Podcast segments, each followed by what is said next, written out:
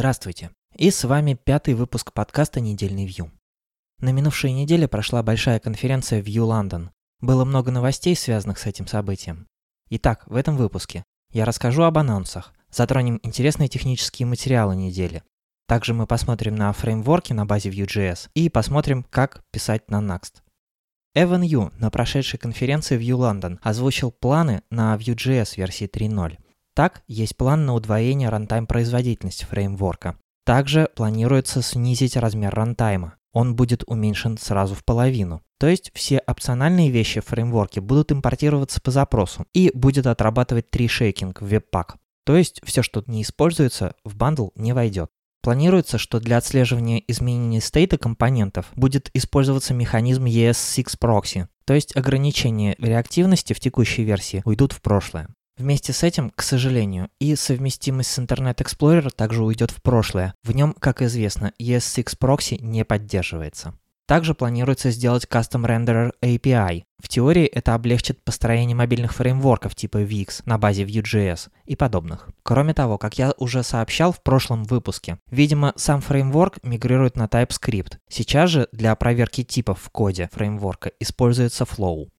Прошлая неделя была богата на анонсы. Фреймворк Quasar анонсировал фича Freeze, то есть заморозку разработки новой функциональности на текущей версии 0.17 и начало подготовки стабильного релиза версии 1.0. Обещают поработать над окончательной полировкой UI, производительности, улучшить документацию. Срок выхода не обозначен четко, но по плану релиз кандидат 1.0 выйдет в этом году. На конференции View London было объявлено о выходе Next.js 2.0. Помимо большого количества изменений в самом фреймворке, появилась также утилита развертывания проекта Create Next App. Next сам по себе перешел на использование свежего инструментария Webpack 4 и недавно вышедшего Babel 7. На серверной стороне стоит отметить возможность использования ECMASIX модулей на любых версиях Node.js, начиная с 6. Много изменений, в том числе и ломающих совместимость. За подробностями лучше глянуть в статью. Еще один громкий анонс недели – выход NativeScript View 2.0. Это средство для разработки под мобильные платформы. Новая версия принесла с собой поддержку HMR, новый стартовый шаблон приложения, поддержку отладочной утилиты NativeScript Sidekick, а также обновленную документацию и много еще чего.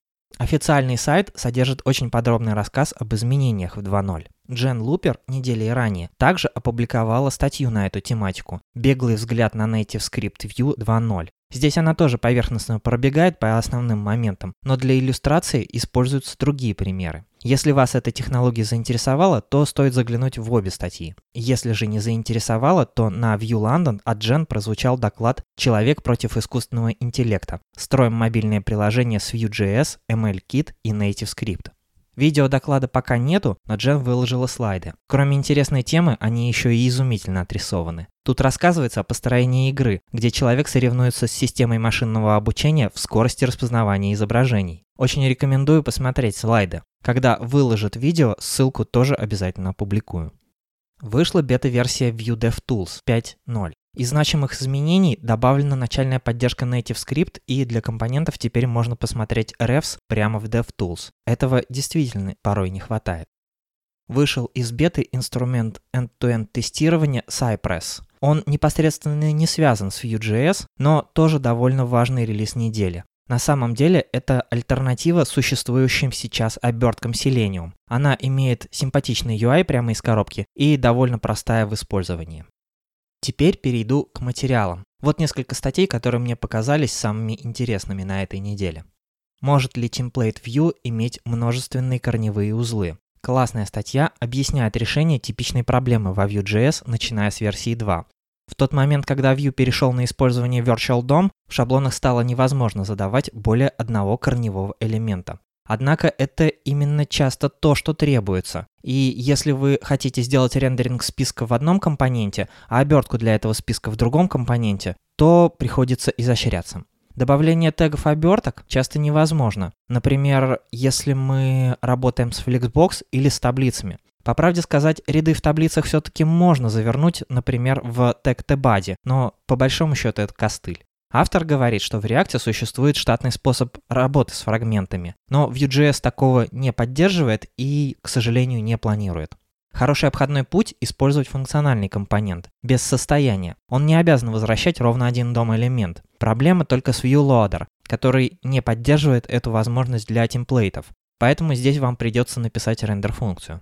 Проблема довольно типичная, и, как оказывается, есть и более простое решение – плагин ViewFragments, который упрощает код в подобных случаях и позволяет вам все-таки использовать шаблоны. Достойный материал однозначно в закладке. 7 уроков архитектуры фронтенда из Next.js.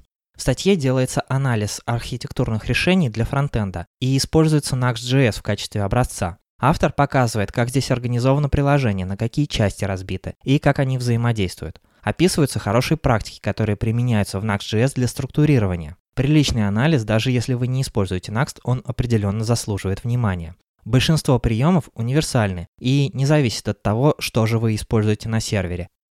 Еще одна статья на русском языке, также по фреймворку Next. Как правильно зарегистрировать плагин в Next.js.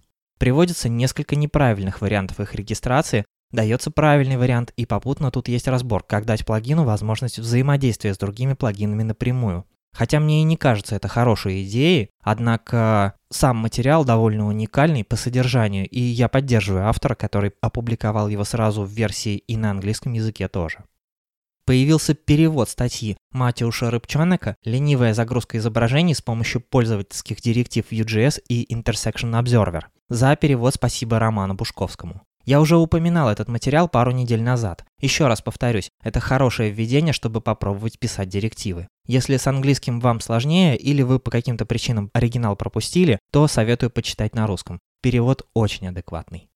Теперь пара вводных статей про Vuex. Первая от Грега Полока, довольно известного в комьюнити человека.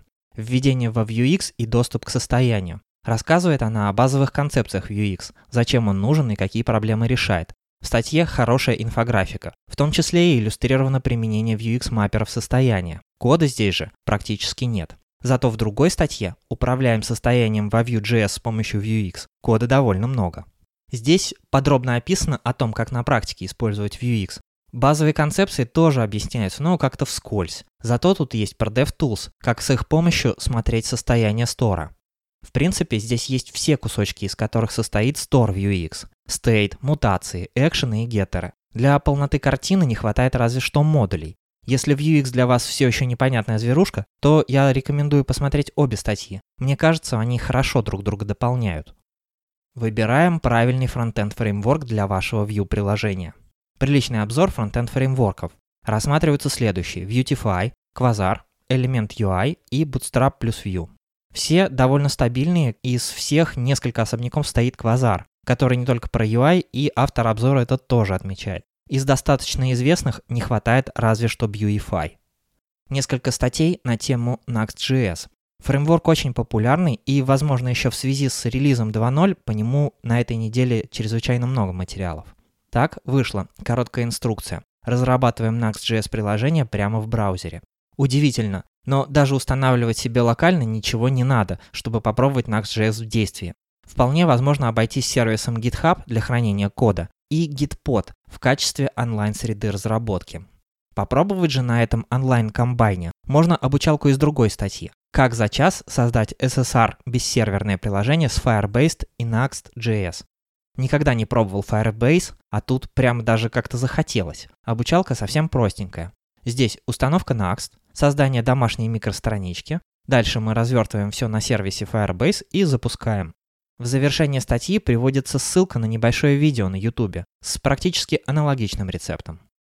И пара статей по тематике SEO для Vue.js. Если кто-то не в курсе, то SEO — это Search Engine Optimization, или оптимизация сайта для поисковиков.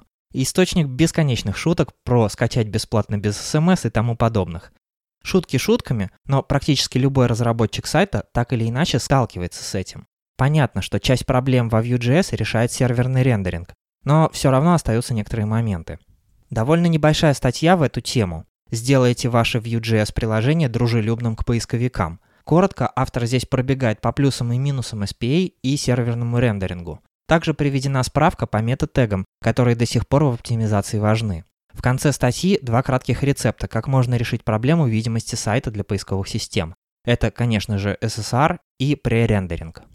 Для тех, кто любит много и по полочкам, базовое руководство по улучшению SEO в одностраничных приложениях на Vue.js. Тут прямо вообще все. Больше половины статьи уделено тому, как в самой поисковой оптимизации зачем что делается. Я достаточно давно с этим не сталкивался, очень познавательный материал, и конкретно по Vue.js тут довольно немного, больше именно базовых понятий для конкретно SEO. На этом у меня все. Спасибо за внимание. Услышимся на следующей неделе. Пока.